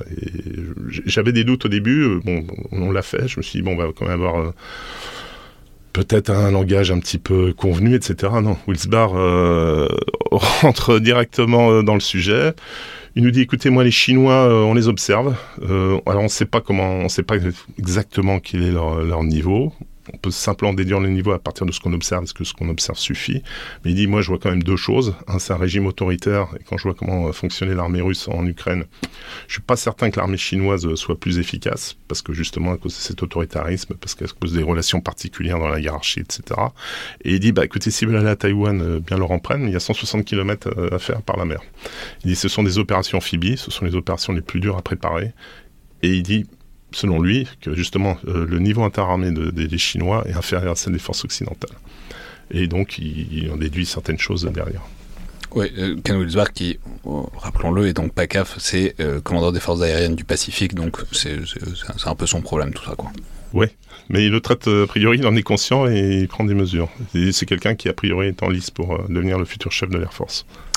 Mais alors, du coup, ça pose euh, la question corollaire de qu'est-ce que font les gens qui sont face à ça. Alors, euh, on parlera peut-être après d'autres, mais en tout cas, les, Américains, on a, parlé de l'équation qui change avec cette augmentation des capacités chinoises, cette augmentation de l'allonge chinoise qui menace les bases américaines. Alors, quelle est, euh, voilà, quelle est la réaction Quelles sont les mesures de résilience en quelque sorte prises euh, par les Américains?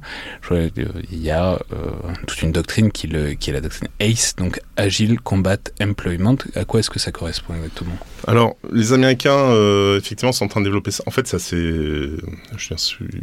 Quand vous regardez, on, revient tout doucement à la guerre froide, c'est-à-dire des pratiques qui avaient lieu pendant la guerre froide. Pendant la guerre froide, si vous voulez, l'équation, c'était de se dire faut pas qu'on soit surpris par une attaque euh, inopinée des, des soviétiques. C'est-à-dire, euh, c'est pas la peine, on va pas refaire comme en 40, justement, quand la Luftwaffe avait attaqué les, les, terrains français. On va pas faire comme en 67, quand l'armée de l'air israélienne a détruit au sol une grande partie de l'aviation euh, arabe. Cette fois, il va falloir qu'on fasse attention. Et donc, il y a, à l'époque, il y avait toute une espèce de, un certain mécanisme qui permettait, voilà, aux unités d'être de pouvoir se déployer sur différents terrains sans problème. Euh, voilà, c'est-à-dire vous vous décolliez par exemple en Mirage, vous vous posez sur un terrain euh, hollandais, et là vous avez des mécaniciens qui étaient spécialisés, qui pouvaient remettre en œuvre, etc., etc. Donc vous n'étiez pas lié à la patte par une base, etc. Donc il y avait différents régimes, euh, voilà, il y, avait, il y avait différentes possibilités comme ça. Et là l'idée c'est un petit peu de moderniser ça avec le problème ACE, et face justement à cette pluie de missiles qui pourrait arriver, c'est d'être capable de se disperser. Et à partir du moment où vous dispersez, vous compliquez euh, le coût et puis finalement la planification euh, chinoise. C'est-à-dire les Chinois vont plus forcément pouvoir mettre euh, un grand nombre de missiles sur un endroit pour complètement annihiler une base. Il va peut-être falloir qu'ils réfléchissent à ces différents points de, dispersion, etc. Et donc voilà, la planification devient plus complexe, etc. Et donc on fait peser ce coût sur l'adversaire. Il y a d'autres choses. Hein. Donc on parlait de Guam, eh ben, c'est que les Américains sont en train d'installer une, une défense multicouche sur la place.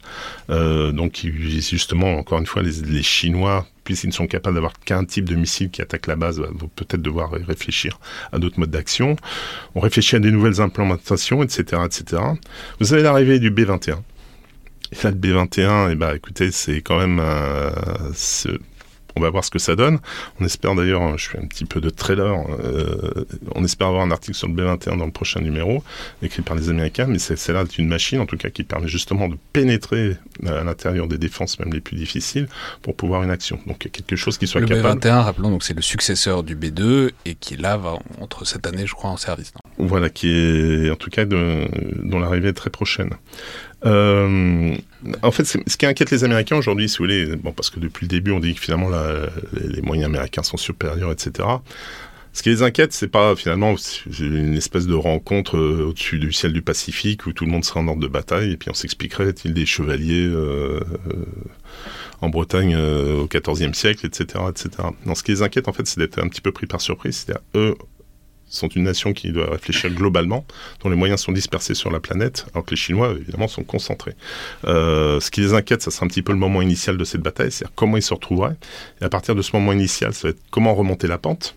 Et donc, il est évident que plus ce moment initial sera mieux passé, bah, plus ça sera facile de remonter la pente. Et ce qui les intéresse aussi, c'est euh, évidemment de c'est cette ignorance. Ce qui, ce qui les inquiète, c'est un petit peu ces ignorances des capacités chinoises. Et quand vous discutez avec les Américains, vous leur dites, mais attendez, euh, bon. Euh, euh, vous faites pas un peu de cinéma là, c'est-à-dire en gros, euh, qu'est-ce que vous voulez comparer un, F, un F22 un, J20 Il n'y a pas photo dans un dogfight, etc. Mais eux expliquent que finalement c'est cet environnement qui rend l'équation beaucoup plus complexe et qui fait que finalement ça pourrait être assez difficile, un combat en tout cas si les Chinois sont assez astucieux et, malins, pour les mettre dans une situation défavorable qui, mais, qui leur exige, qui exigerait beaucoup d'énergie, en tout cas beaucoup de temps pour pouvoir euh, remonter à la surface. Et donc c'est un petit peu l'équation auquel se font face, font face les Américains. Voilà voilà, c'est vraiment, une doctrine un petit peu tactique. Alors, ce qui est amusant, c'est qu'en même temps, ils sont en train de développer une autre doctrine qui est la Mission Command. Mission Command, si vous voulez, euh, c'est pas nouveau. C'était en gros, c'est de dire, on va essayer de donner un peu plus d'autonomie aux, pilotes, enfin, aux, ceux qui. Imaginons par exemple qu'ils soient obligés de se dérouter. Imaginons que le C2 soit cassé sur une sur leur nouvelle implantation. Eh ben, ils ont quand même l'intention de la mission et seront capables de par eux-mêmes de prendre les initiatives pour accomplir cette mission.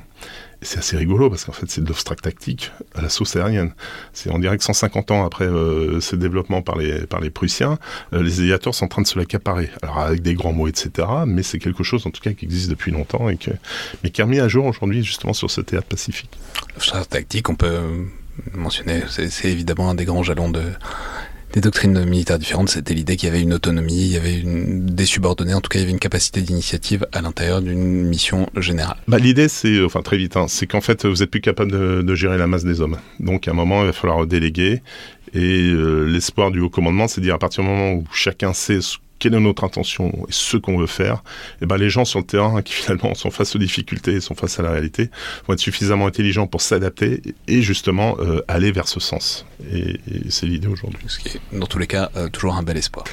Euh, alors, on n'a pas le temps de, de, passer, mais on peut dire qu'il y a aussi des perspectives régionales dans le numéro là-dessus. Il y a notamment les capacités chinoises vues depuis le point de vue australien, qui est évidemment un point intéressant, c'est un plot intéressant parce que c'est un auteur australien qui, pose la question de à quoi ils servent aux États-Unis, qu'est-ce qu'ils risquent, qu'est-ce qu'ils peuvent apporter, etc. Il y a le point de vue indien aussi, euh, évidemment, alors qu'on est dans un contexte de regain de tension entre l'Inde et la Chine depuis plusieurs mois. Donc, il y a aussi toutes ces perspectives évidemment euh, taïwanaises aussi. taïwanaises aussi évidemment.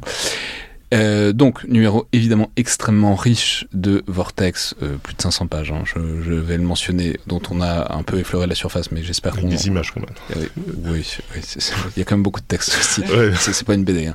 Euh, mais mais, mais j'espère qu'on a réussi à, à rendre en tout cas la substance du dossier central. Merci beaucoup. Merci de nous avoir accueillis. Merci à vous.